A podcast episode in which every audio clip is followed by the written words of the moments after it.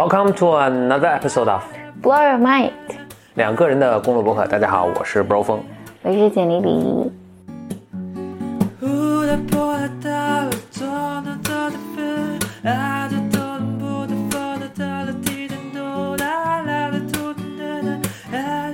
我跟大家说说我最近在看的一本书吧。嗯，这本书叫做书的名书的名字我其实不太喜欢，它名字叫做《History of the Future》。这个名字在我看来就是一个比较肉麻的一个一个名字啊。但是这个书的讲的这个故事很有意思，它讲的是一个叫做 Oculus，是一个做 VR 就是虚拟现实的一家公司。哦，我知道你说哪一家。嗯，它其实挺有名的。它有名之处其实主要在于，它这个公司其实干了没两年就被 Facebook 以高价，就脸书以高价收购了，收购价值达三十亿美金。哇，嗯，所以这就是讲他们的创业这个故事了。我其实还没看完，我只看了一半儿。其中有几个情节是让我印象特别深的。我觉得最主要的一个情节是这个，你可以算是故事的主人公吧，也就是整个推动这个这个创业这摊事儿的这个人。这个人叫 Palmer Luckey，咱们就管他叫 Lucky 吧。嗯，哎，我我想先说一下，这个虚拟现实公司其实，呃，就你说大家不一定知道啊但是其实，在微博上前两年其实特别火的有那个小视频，呃就是大家都在那个篮球场里面坐着，然后一个嗯鲸鱼就从水中跃起抛下，其实那个就是这个公司做的。那个不是，应该不是这个公司做的。哦，不是啊，对你说的那个是他们还骗人什么的，是吧？对对对，啊，不是，这这个是这个是真的，那个应该是一个叫，有点反反正另另一个公司做的，就是他们其实做了一些电脑特技什么的，是对因为后。来说那那那那个是假的，嗯，这个是真的。哦这个他做的就是那个头盔，反正虚拟现实大家都知道啊，就是你你戴上之后，它就好像你你能看到对你甚至在置身于另一个世界，然后你能够。现在还有一些游戏啊，什么电影嗯啊，都在做做这些做做这方面的探索。游戏就是你能够，你还能够去伸手去够那些你看到的那些东西，嗯然后你转头啊，你走路啊，它都你就就身如其境那种、嗯那种东西。然后一般是做一个头盔了。这个的低配版是那种就是弄个纸壳子，然后把你的那个手机塞在里面，你能够看那个。你用过那个吗没有。？Google 曾经出过一个。哎，我我这次就去大连嘛，有一个朋友去送了我一个，我我还没看，他就送我了一个，就是就就是那个东西，大连的宣传册，然后同时还配了一个 VR 的，嗯，呃，好像小眼镜，就纸壳的小眼镜，对对对对说你拿这个就可以看大连的全景啊。对，你可以什么左转头、右转头，你可以你的视野会随着你转头而而变。嗯呃，反正这个 VR 就是虚拟现实，虚拟现实大家其实并不陌生，虽然它老说要火要火，到现在好像也没火了，但是这个概念大家不陌生了。那我就给讲讲这个这个人的创业故事。这个创业其实是大概前几年的事儿，就他被 Facebook 买收购，应该是二零一五年一六年，所以这事儿已经过去几年了。OK，、嗯所以我咱们整个在说这个事儿，差不多我觉得是在十年前的这么一个一个过程啊，所以大概就是二零一零年左右这么一个事儿，天哪，都十年前都，十年前了。我觉得恍如昨日。对，那我们就说他主人公吧，主整个推动情节发展的是叫 Lucky 的这个人，这名字也挺逗的，叫 Lucky。OK，他是一个非常非传统成长路径成长起来的一个人。他从初高中的时候，初中的时候就特别喜欢，反正搞搞科技啊这些东西，特别喜欢，特别喜欢游戏啊，是吧？他不知道怎么就他对两个东西特别感兴趣，一个是对硬件特别感兴趣，另外呢，他就对硬件中的虚拟现实这个东西特别感感兴趣。虚拟现实这个是一个频繁，就有点像人工智能似的，每过十年就会被炒一炒作一次这么一个东西。但是从六十年代、六七十年代给大家开始就就开始搞研究搞这个硬件，但是一直就没有真的火起来。是吧最近一次的火，就除了他他这次之外，那再再往上倒推，差不多就十年前九十年代的时候，有一轮什么虚，你们可能没印象了，但我是有印象的，虚拟现实啊，什么老是在炒作。所以九十年代其实出了一大堆各种各样稀奇古怪的设备，而且当时可能卖的特别贵，呃，很多是用是用于什么军方的用途啊，是反正就大家投入大量研究经费吧，但是没有发现这个东西，或者是当时技术还没达到，所以这个东西又又被放弃了。就这个小伙子小孩子就特别特别感兴趣弄这个，他的情况是呢，他是 homeschool 的，他没有真的去上过学，嗯所以都是他的父母教他什么的。他大概十几岁的时候，他家人把他，他爹妈把他 kick out 赶出家门了，让他可能是想让他自力更生啊什么的。但是他说，就让他住到他们家，他们家你知道有一种 trailer 吗？就是有点像房车似的，就挂在一般是挂在那个车后面，能够拖着走的那么一个小独立的小房车，就让他住在他们家后院里，就租住他们家这个 trailer 里，就十几岁，所以他就把这改装成一个实验室，他就去购，就在淘呃这个易贝上啊什么，就是淘了各种。就九十年代废弃的这种设备淘回来自己改装，嗯，他通过给别人修 iPhone 赚钱，然后去淘这些设备。当然，这些设备因为也过了好多年，都都特别便宜了，但大家都是白菜价。对他弄了很多放在他自己的这个自自己改造的一个实验室去研究，还出什么事故啊什么？他还是什么重伤去过医院什么？反正他就是一个特别执着、特别执着的一个孩子。对，我觉得特别神奇的是，他差不多在十六岁的时候。他就很自信，就说我是天下最懂 VR 的人，就最懂这个虚拟现实的一个人。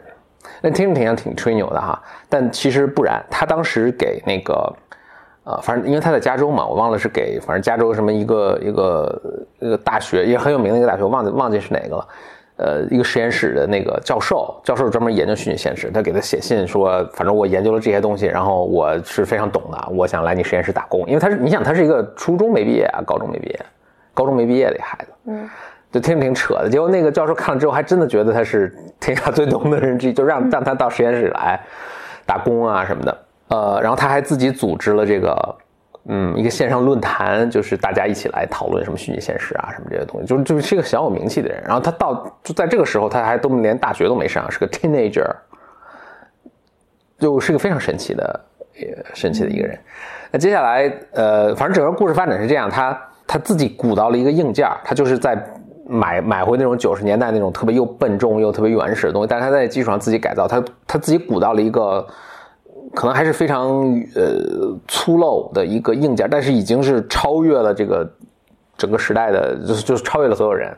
就他把这个东西展现给那些 IT 界吧，你可以理解为主要是游戏圈的一些大佬们，就大佬们都觉得牛牛的不行，呃，都纷纷为他站台，然后他就去。Kickstarter 就是去那个众筹网站，嗯，这这就已经是我已经听开始听说过这个事儿。那应该这个应该是什么一几一几年的时候，呃，一一一一年的时候什么的，就非常有名。他在众筹网站上募集了两百多万美金，他就开始真的做这个事儿了，还到中国找工厂啊什么来来做。再往下呢，就是他就成立了成立了，就是反正他也吸引了很多这个。就比较有经验的这个这个创业圈的人什么的，就说就吸引过来，就是跟他说他一起做。你想他才十，这时候才十十八九岁的这样，还没上大学。他后来是在他们附近的一个什么 community college，就是一个大专学校的上课啊什么。就他其实一天大正经大学没上过。嗯。大家就过来说你这个东西特别好，我们要跟你跟你一起来做什么，还吸引了挺挺著名的 VC 啊什么来投资啊什么，他他们就就做这个事儿。就就因为他做这个东西还挺复杂的，就要开发硬件，要开发软件。等到他们在融第二轮的时候，就是融融资也融了挺多钱的。等到他们在融第二轮，可能是 B 轮了还是什么？应该是 B 轮。有一个叫做 Anderson Horowitz，这是硅谷特别著名的一个 VC，他他投了反正很多很很著名的公司了。他们就想让 Anderson Horowitz 去给他呃呃去吸引他来投资。然后那 Horowitz 看到他这个东西也觉得特别特别好。Horowitz 就介绍他们给那个 Facebook 的扎克伯格认识了。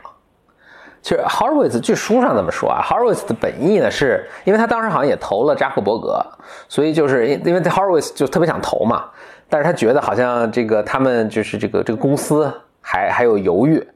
呃，所以他就让想着说介绍跟扎克伯格认识，一方面都是圈里的嘛，所以大家认识一下；另一方面，他想让扎克伯格呢替这个 Horowitz 背书，就说这个投资人特别好，什么你们一定要介绍投资啊什么。就扎克伯格，这是我特别我我觉得让我还还挺钦佩扎扎克伯格的一点。扎克伯格就就跟他们通个电话聊了聊，说你们你们要不过来给我演示一下，就过来演示一下。扎克伯格觉得特别好，扎克伯格小扎就觉得特别好。就在一周之内，小扎就跟他们说。我买了，我买了，就是特别的，这动作是非常非常快，就就然后那帮那帮人也都很吃惊嘛，因为他们其实也本来也没想卖，后来他说要买的话，那我们就反正要个高的价格，他就要了那个说三十亿或者四十亿美金，啊，扎克伯说哇，这这这实在太贵了，这可能买不了。但是还继续跟他们聊，但是就继就是，反正这个事儿是断了停，停了断，就是，但是他们都还聊了之后，反正就没没多久的时间，最终就还是真的买了。呃，最终是以三十亿美金成交的这个这个事情。我想说什么呢？我想说主要的一点就是，扎克伯格是特别果断、特别果断的一个人。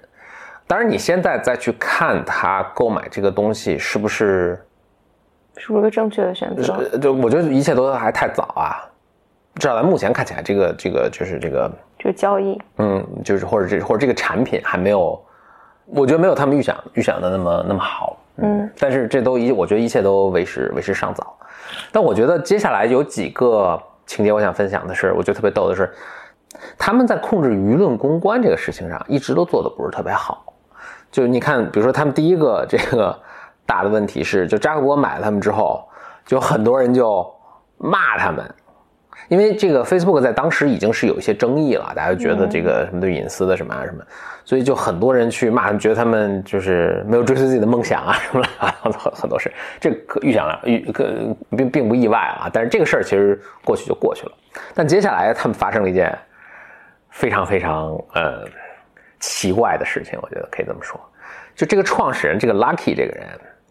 你想他当时也才可能十几二十岁啊。当时你想一五一六年，美国当时发生一件什么事儿呢？总统选举。OK，Lucky 这个人在硅谷，他成了一个非常奇怪的、非常罕见的异类，就是他是支持川普的，所以他就他那天怎么也，我觉得没有没有多想，他就。在网上看到了一个，反正一个支持川普的一个小平小小非盈利机构吧，嗯，他脑袋一热就给他们赞助了一万美金。你看这个时候已经是他已经把这公司都卖了，他就很有钱了嘛。但是他他的全部的热忱，你想他从十几岁开始，这个不分昼夜，他的梦想就是要把这个东西。要把这个虚拟现实这个实技术实现，嗯，就我觉得推动他的应该已经不是不是钱什么，仅仅是钱什么这样的问题。但是他在这个呃一六年的时候，怎么一五一六年的时候脑子一热就捐了一万块钱，一万美金给这个一个几个人搞的一个非盈利，结果呢被记者顺藤摸瓜摸出了这个事儿。其实后来记者在就联系到他确认身份的时候，反正他们事先是有什么。我觉得是有个呃共识，就说你不能用我的名字，嗯。嗯，但这个记者就转头就把他名字给发布了，哦，嗯，结果立刻成酿成轩然大波，嗯。嗯，你是不是还是没经验？你想他十几岁，对，嗯。嗯，我其实还没看到后面的情啊，但基本上情节就是对他的打，我还没看到，但是基本上是对他打击是非常非常大的。他就那一一生致致力的梦想就跟他没关系了，不能再做这个事儿，不能再做这个事儿了。哦天哪，我觉得这个我我必须要说，我觉得啊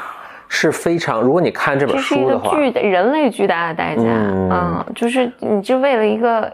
他现在我觉得有一点，他还让我什么的，我又看了，我上网上看了看他最近的一些言论，我觉得还挺，你说感动也好还是什么，就是。但他还说，我现在还是挺扎克伯格，因为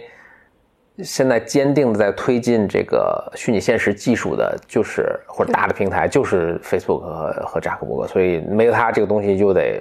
退后二十年什么，所以我还是挺他，我还是希望这个东西能实现，虽然就跟他也没什么 没什么关系了。他现在多大年纪？他现在也就二十多岁，二十不到二十五应该是。哇，那人生还是前途无量。对他可以做。对他，就反正他他他也有钱，然后他也他也是非常热执迷于技术，他可以。当然，首先我先说明，就是这本书的作者明显是有倾向性的，我觉得他是非常同情和那个呃，或或者觉得这个这个 Lucky 这个孩子受到了不公待遇了。嗯，但是你我你看那个过程也真的是还是非常，你说惊心动魄也好，还是就是这这个险恶也好，真的是很。首先，这个记者肯定是。做了一些这个非常什么的事情了，嗯，另外就是他当时还，就我觉得还挺单纯的，他就说里面明显有很多，就是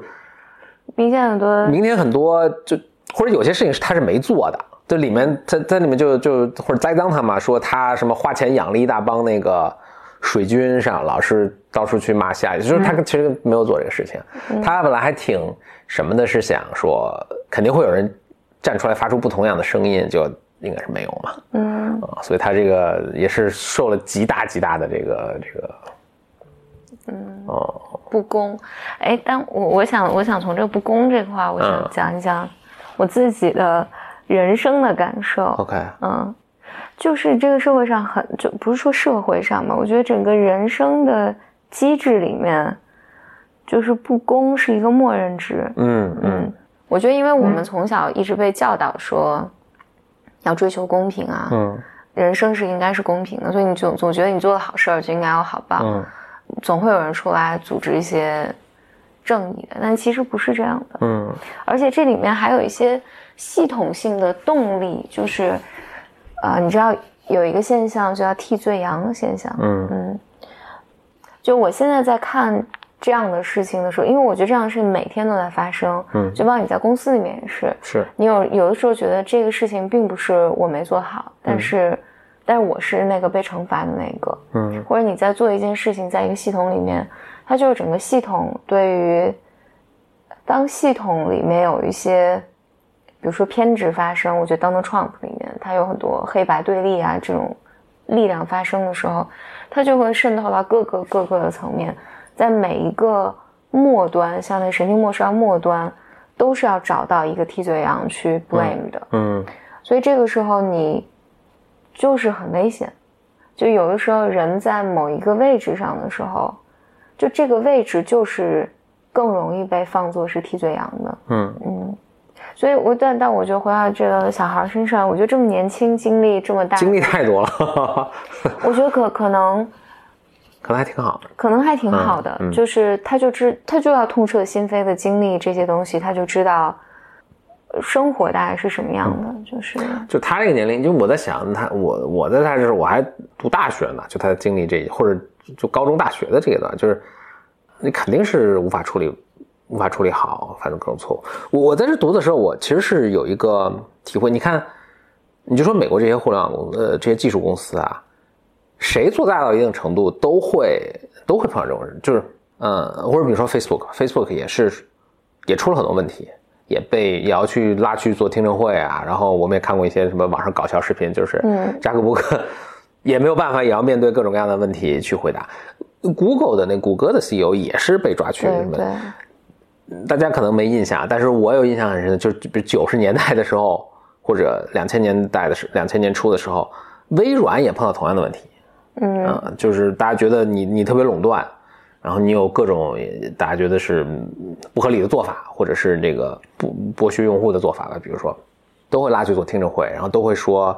美国历史上也把很多大的公司，什么 AT&T 什么都给它把它把它拆拆成那个把它拆开，就是因为觉得它垄断或者觉得是市场影响力太大等等。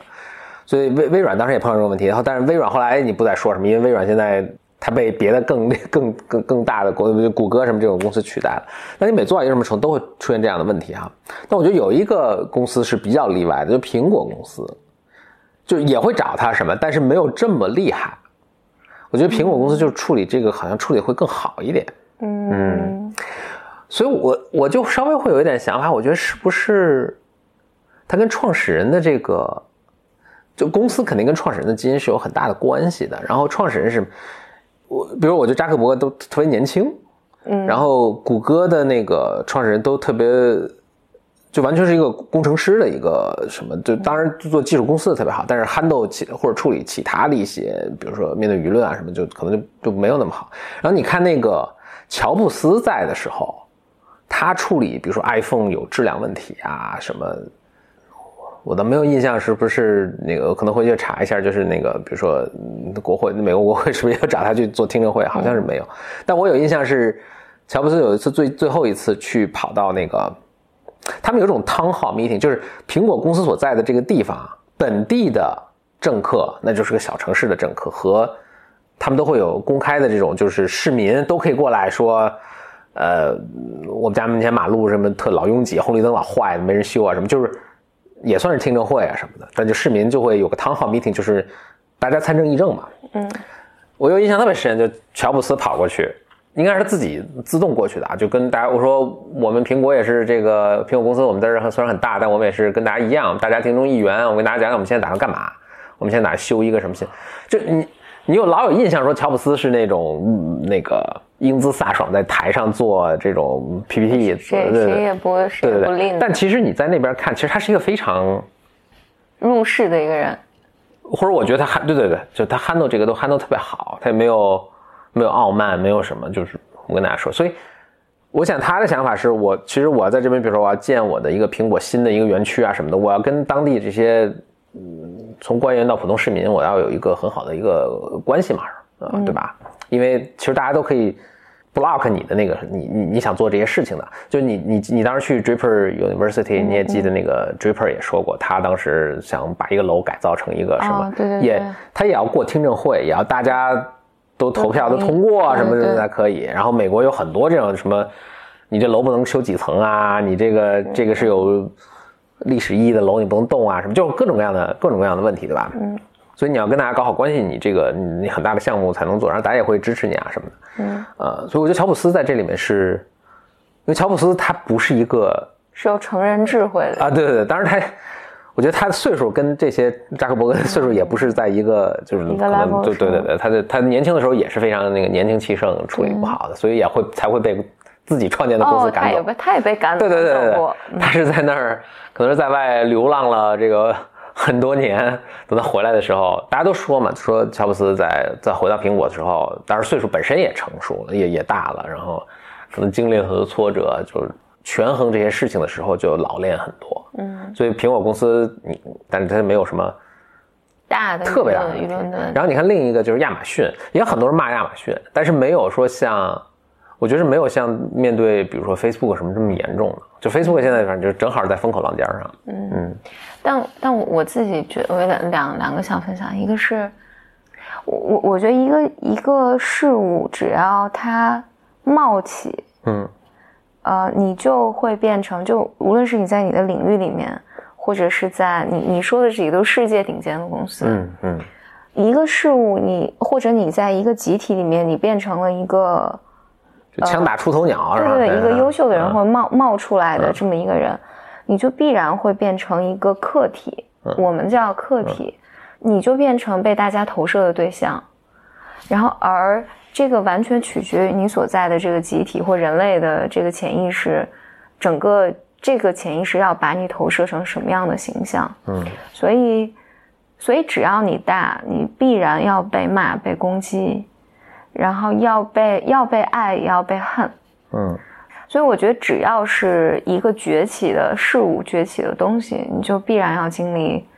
你被钉在十字架上，被人狠狠的锤。嗯嗯。这时候你你说我我要我要去争辩说不不我是很努力的很认真的我我只给了一万块钱我并没有做那些事情，这个在这个大动大动力里面是微不足道的，因为就是有动有动力要来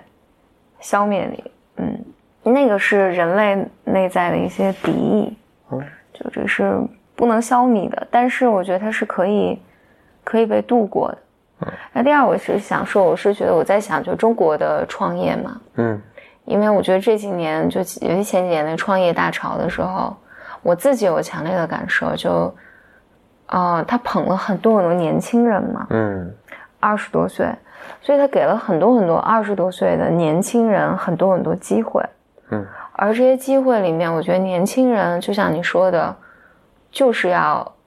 栽跟头的。嗯，就是年轻人的心智，就包括我自己，以及我见到我身边的这个创业的小朋友，以及我们在招聘的时候就遇到的，因为二十多岁你就当一个什么总监什么什么的。嗯，我这个昨天还有就就这样跟一个新认识朋友聊聊的时候，就聊到我就创业的一个感觉，我就觉得二十多岁的时候，你的心智就是没有成熟到能够去。就你还没准备好应对，应对这个世界的样子，嗯，你不知道这个世界是什么样子的。首先，咱二十五岁，什么前额叶才发育好，所以你才具备一些基本的啊，分析判断策划的能力 可能，我我我亲身体验，我觉得很多情况下是这样的。另外就是我们现在的教育体系也多少促成了这个结果，因为你可能二十多岁时候大学才毕业才才毕业，或者你你要读研读博的话，那可能奔三的时候才二十五岁开外了，你才有机会接触社会，那你确实这方面一直没得到锻炼。你但是你像这哥们儿。就这个 Lucky 这个这哥们儿，现在二十五，哇，他见过的这个东西，可能他的成熟度就就非常。哦，我想应该应该做个那个脑大脑的研究，其实看看他在他在二十五岁之前经历这种大的人生的波澜，以及经历这些东西，他大脑结构和和我们有有没有什么区别？我觉得这样本可能太少，但我嗯，最近比如听播客啊什么，经常会有些播客，他们邀请来的人是。我印象特别深的就是一些，尤其是那些，比如做 homeschool 啊，然后他自己就从小就创业啊，然后包括我前一阵在看的那个什么 Seven Up 那个系列，嗯，就七岁系系列，就是我看的是美国，就是他们在美国又翻拍了一遍嘛。我看的是美国是也是那种啊十几岁小孩就也赶上互联网大潮，所以他自己也创业啊什么。就这种孩子，你在他十几岁的时候或者刚刚二十的时候你去看，因为他们是七年一拍嘛，所以看的都是十四岁、二十一岁的时候。哇，你看他这种成熟度是和那些一直在学校里待着孩子是完全完全不一样。我要看，我那天真是很诧异的看一个一个孩，就他十四岁，美美国那个系列的，他十四岁，然后他们家当然也是一个条件比较好，所以呃，然后他父母是他他他爸爸，反正就经常被派到各个国家，所以他也在香港住过两年，然后也在什么，他十四岁自己做了互联网公司，帮别人做网站，就他跟十四岁的你想孩子，他跟记者这种这种聊天啊。就他的想法呀，就我记得当时印象特别深，就就记者大概问他说：“你怎么能十十几岁就能做这些事情？”他就说：“有些人就数学特别好，有些人就那个呃体育特别好，我就正好善于管理人。”就是他说这话，他也并不是傲慢或者什么，就是我我觉得你是真觉得他真的是他是他是这样一个人，就。就 blow away 是十四岁怎么会有这样的成熟度？对，所以我想说的是，其实你已经你十几岁或者二十出头的时候，其实很多人可能是已经具备这个东西了，但是确实一直在这个环境里没有机会去，嗯，去把它开发出来。你刚才说到那个就是默认值，就是你就到了成人的世界里，可能默认值就是不公的。这我就想补充一下，正好我不在做另一个系列，就是职场那个系列嘛，那我会说到类似这样的信啊。呃，这不是某一个具体的信，但是会有这么一类型。他就说，比如说我在公司里，就或者碰到不公的待遇吧，反正就出现一个什么东西，我跟比如跟同事之间有矛盾，我觉得同事，比如说老人欺负我，或者是我的小上级，比如说给我安排活多啊，或者什么什么，我就觉得我受了不公待遇，我要去捅到大老板那边去。比如说啊，嗯，说是，比如或者或者这么就问峰哥说，哎，我是不是应该这么做，或者怎么样？我是觉得不应该这么做的。或者你不应该是这样，以下以下这个态度是错误的。就你跑到跑到，不管是你的小老板或者大老板说，哎，这个同事欺负我了，请你给我主持公道。所以你你变成一个状态什么？你不是替你的领导或者替公司处理问题，你是给公司增加问题。当然，这增加问题可能不不仅仅是来源于你啊，但总之吧，就是请相信我，就是你的任何一个领导都是。每天焦头烂额的处理各种各样的事儿，就你这事儿听起来是没有错，或者怎么，这我就会说是，我觉得是一种学校思维，老师替我主持公，班主任替我主持公道，所以你先给他找一个事儿，他可能也很难拒绝你，你可能也确实对，对吧？你可能真的是受欺负了，那我们也不应该组织这种文化，对。但是我觉得你背上一个 label，就是你是给别人制造工作的，嗯。嗯，就是你给别人增加工作量的一个事情，而且你有一个默认值，就是这一切事情应该是。是对，应该是应该是公平的啊，这个我们应该是公平。如果不公平的话，我就要去找什么？这个就回到了，就我们从小都被教育，这是无可厚非的一个事情啊。可你真要那么去做，我觉得你也有充分理由去做这个事情。但作为你一个个人想职业有大发展或者什么，我觉得或者你，我觉得这不是一个聪明的做法了。就哪怕比如说你领导来看，就说 OK，就是首先你够制造工作量，二就我就能意识到，就是你是。你是没有不能受委屈的，嗯，不能受委屈的。就说实话，我觉得是很难，你很难被提拔的，因为你的责任越多，你吃的屎就越多。你忍受各种不公待遇和投射，就刚才投射的能力是要越强，你才能越往上，越往上走的。真的，这个是绝绝对是这样的。对，我觉得你说的那个越往上走，其实是你才能承担更大的责任。嗯，你但凡处在人际关系或工作关系，或者你要完成一个任务的时候，总是有不公发生的。嗯。然后，而这些不公其实并不是不一定是人为恶意的，嗯，而是就我我我一直想说，这个是系统性的，嗯，就是有时候你处在某一个位置上，举个例子，比如说你来组织一个活动，你是那个组织者，嗯嗯，然后就必然你只要是那个组织者，那就必然有人会觉得。你在害我，嗯，你做的你没有尽到责任，你不认真，就无论你是善意的还是恶意的，总会有人特别总会，总也总会有人觉得你特别好，嗯，就这个都跟你没有太大的关系。但是如果你有人来指责你，你就不断的跑出来说我没有，这个不 work，嗯嗯，然后所以我觉得对于一个人，对于一个人来讲，其实你经历这些过程，但我觉得你肯定会经历那个，我想找人替我。伸张正义啊！希望替人有有人来替我能出头，能帮我解决这个问题。我觉得你肯定是有这个情绪，情绪的委屈的情绪都是有的。但是，但是你要成长的过程里面，它就是你学习怎么去处理这些情绪，以及你你能够理解在这个系统里面你站在哪个位置上。然后理解在这些位置上有哪些是你可做的事情，哪些是在你的能力范围能做的，或者你能下次躲开的坑吧。嗯嗯，然后或者你有能力分辨这个环境我其实不能待了。啊，对，嗯，这也是可以啊。但我自己觉得，在比如说无论是我创业之前，还是我觉得工作之前，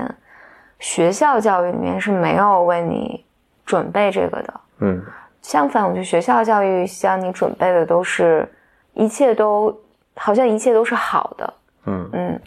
但或一切都可以是好的，就是都是公平的，但其实不是这样的，嗯。然后慢慢你就我我我自己的感觉，你就发现整个世界或整个系统，你说它不公，我觉得也是个贬义词，它不是不公，而是在在很多的情形下，它就是要找很多替罪羊的，你很容易不幸的就踩在了那个位置上。哦，所以我想回回来说，就是我觉得以前人们创业的时候，可能三十多岁、四十多岁，嗯，就是你你经历过人生的很多东西了，然后你再去创业或者再去工作的时候，其实你知道这个游戏规则多少，你是知道这个游戏规则大概是什么样的，就更。容易一些，也许，嗯，年轻，但是年轻有年轻人年年轻有年轻的好处，嗯，我觉得在这个时候，人们经历这些东西也挺好的。就我们到三十多岁、四十多岁的就更成熟一些。嗯，说创业，我想再说一个，嗯，最近我跟一个朋友聊到了一个话题，这个朋友是他在呃，反正一家挺知名的公司在做做市场，我当时还挺好奇，我说，哎，投资机构怎么怎么做市场呢？因为投资机构其实面 VC 啊，它面临的一个问题也是，对大多数创业者来说啊，其实 VC 就是钱就是钱就是钱，就你的钱跟别人钱其实没有什么太大区别的。当然，有的 VC 是品牌好一点，有的 VC 品牌没没有知名度没那么高，但最终呢，比如说你你或者怎么我我觉得 VC 是很难去去 differentiate，就互相之间有什么弄出就是我跟你有什么品牌上对对对，因为主要它提供的是钱。呃，那另外呢，他大家都会说提供一些投后，但我觉得这个其实是挺困难的啊。这个也不是 VC 的错，但是这就是每个就没有人比你更懂你的公司在做什么，他其实能提供的帮助是很有限的。当然，有一点是我觉得是有区别的，就是可能不见得是这个 VC 啊，就是这个负责你的这个合伙人，他的呃视野啊，他能提供一些不同的想法呀什么的，他的这个。对你参与就参与太多可能也未必好，但完全不管可能也也不好，但他能够比较有经验，能够比较合适的把握这个这个频率和这个深入程度，这个是有区别。但这个呢又没法规模化，因为这一个合伙人他可能就管个五六七八家公司，对吧？他只有五六七八家公司，他坐在董事会上，他没有更多精力去再去管更多了。所以，所以这唯一能够做些区别的，跟这个 VC 的品牌没什么关系，而是跟这个合合伙人，但是合伙人的时间又没法规模化。所以那 VC 怎么能够，比如说除了我我给你钱之外，我怎么能跟你说服你说我比这其他一些这个 VC 不一样呢？我现在看起来是很困难，好像没有哪家 VC 成功的做到这个事情。唯一我能想到成功的做到这个的，其实就是 YC。YC 在在中国我觉得不明显，但在美国是明显有一个不一样的一个品牌的。就尤其早期投资啊，大家会觉得哎，YC 是独独树一帜、呃独具一格的一个风格，然后别人可能都差不多。那他为什么会有这样的呃什么呢？呃，就为什么他会建立这样的品牌呢？我觉得他对投资或者他对创业背后是有一套认识的。你可以理解他有一套系统，这些系统就固化在什么呢？固化在他们那个外企创始人 Paul Graham 早年写的这几些文章中。对，嗯，所以他是有一套 philosophy 的后面的。嗯，现在我们再去读这个的时候，我们觉得你并不会特别意外。那原因是因为他太成功，乃至于他这套 philosophy 已经被至少在硅谷大家基本上都都赞同的。就他早年写那些文章，比如说做那种不可规模化的事情啊。这个就是 do things that don't scale，还有要做用户喜欢的东西啊，就是 make something people want，等等这些，还有什么？比如说这个呃什么 launch fast，什么不停 iterate 什么，就就就不停的迭代啊什么。但这些已经被就是大家现在都有共识了，在当时还是属于，尤其我觉得 Paul Graham 什么是他一是能首先能提出一些，他特别有洞察，所以提出一些在当时至少是反跟你的直觉相反的一些东西，比如说做那些不可规模化的事情。啊，你觉得特别，呃，好像不对啊。但是就第一感觉是不对，但是你再一看他的分析，他的这个思路，嗯，哎，你觉得是对的那种豁然开朗的感觉。另外，他是一个特别好的一个 communicator，他是他通过他的写文章和他的讲座，实际上是把这个可能多少这个这些想法已经就飘在空气中，大家多少都有点这个概念。但是他是第一个把它凝固成一个，比如说一个特别简单的一个句子，呃，大家立刻就能传送。另外就是他能够。呃，跟你说服你说这么做是有道理的，嗯，他通过他的文章什么，所以大家争相传颂，然后反正他写了之后，所所有人都会从看他的文章，知道在硅谷啊，从看他的文章开始，所以就围绕着在他的这一套一个思路后面，就形成了一个一帮认同他的这些思路这些人，然后这些人是最早来开始建立创业公司，被 YC 来投资啊，然后他们很多人毕业之后。又成为 YC 的合伙人回来，继续传播他这个这套这套思路，所以凝固在 Y YC，就别的公司都只是反正就是钱，就比如说你随便找一家创业公司来，啊不是你随便找一家投资机构来，比如他投了二十个公司吧，或者五十个公司，这公司跟公司有什么共同点？你就没有任何共同点。嗯嗯，这这个做电商的，那个做游戏的，他没有任何共同点。但你把 YC 这些公司弄过来，虽然他们也是完全不同的行业，他甚至做什么硬件行业，还有什么有的公司是。做火箭，有的公司做那个啊，这个这个这个什么什么核核电核核发电什么的，但它背后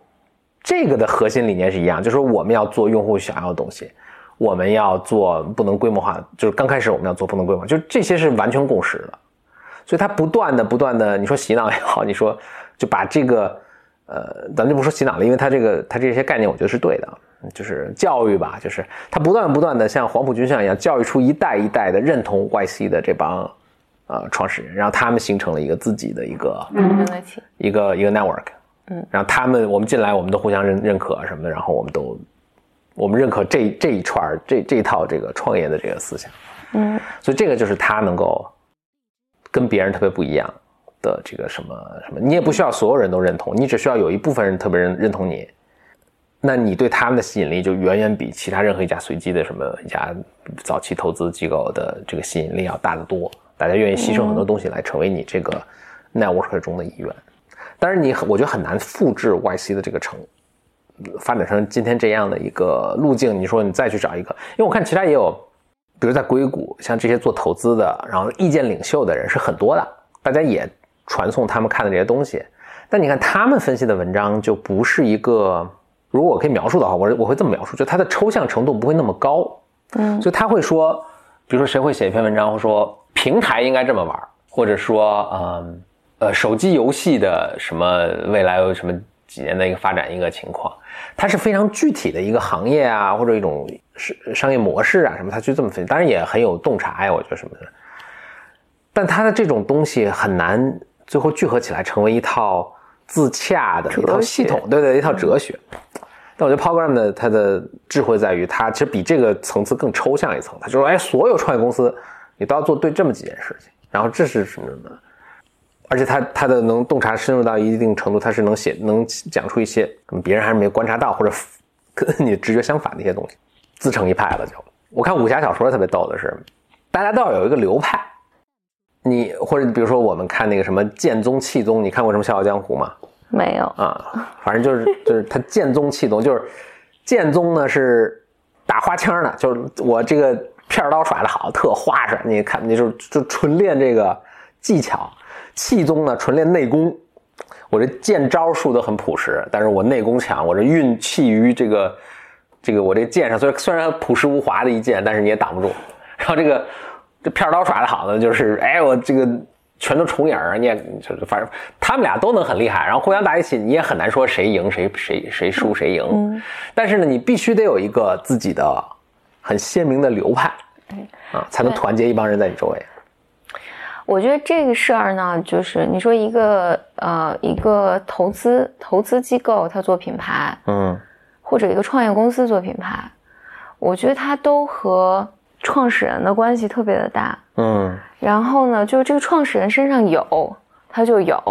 创始人身上没有，他就没有，没法硬来。就是你你说 program 这个，你你可以总结说啊，他有一套 philosophy，所以他团结了一个，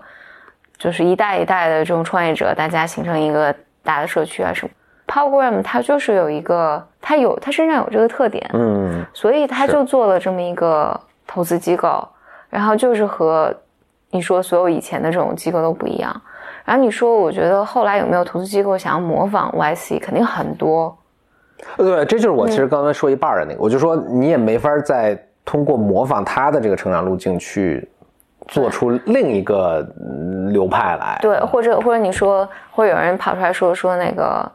那我我再做个 XC。嗯，然后大家就要做可规模化、可复制的或者什么的，就你你后面再有一套 philosophy，就这个人身上有，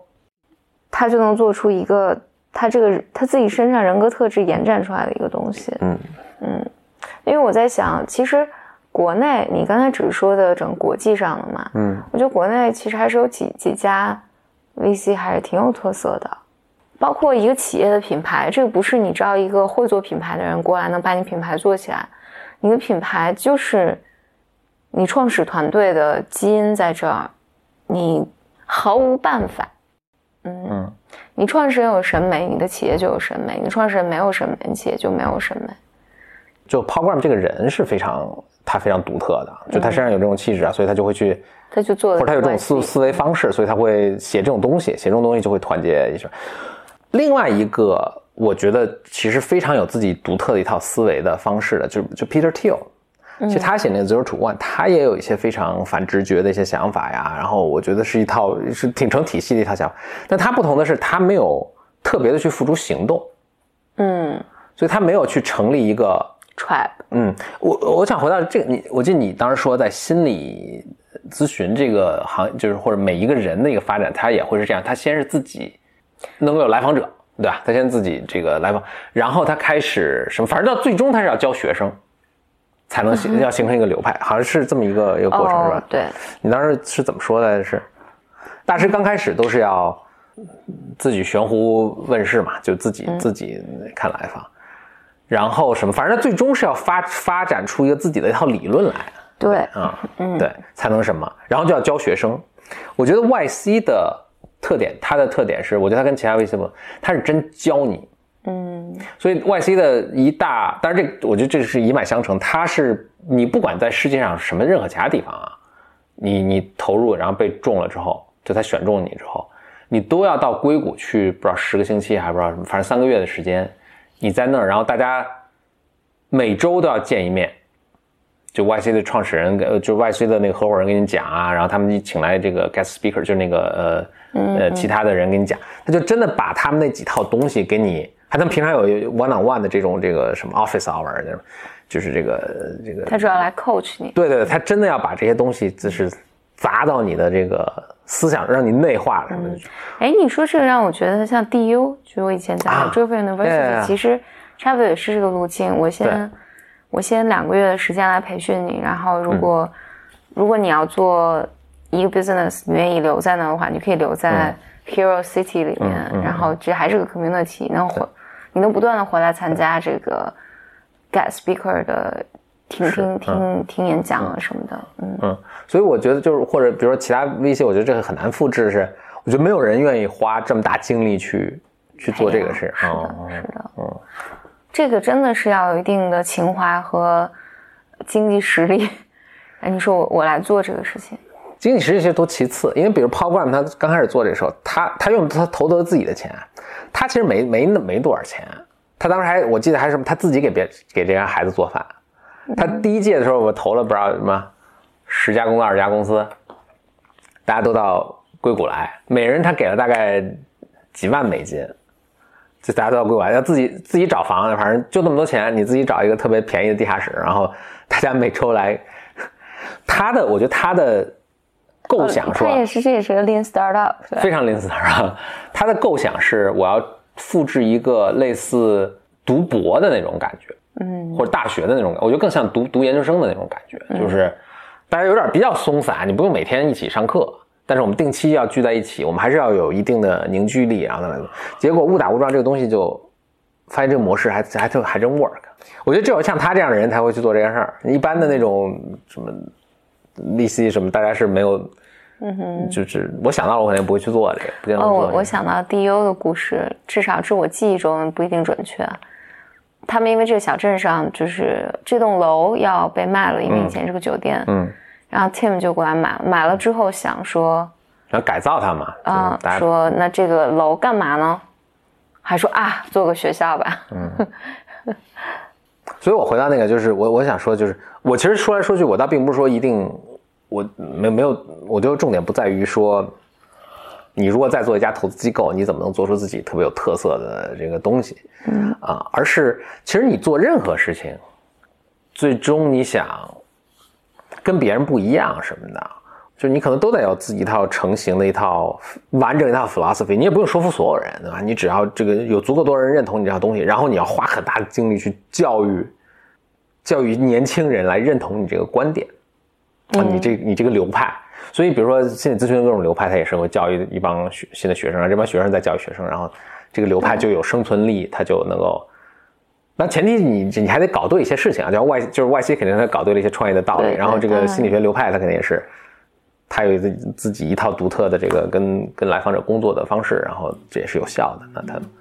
能够让这个传承下去。不止在创业或者心理咨询，我觉得都是这样的，是所有都是啊。你你都是提出了一个新的概念，嗯，或者一个新的词，嗯，啊，然后你沿着你这这一套。某某一个你提出的具体的理论，然后你继续工作延展下去。嗯，好啦，那就是本期的 Blow Mind。嗯，我们这一期主要讨论了讨论跟创业有关的话题。嗯，欢迎大家来信到我们的邮箱是 bymclub at outlook 点 com。我们下期节目再见，拜。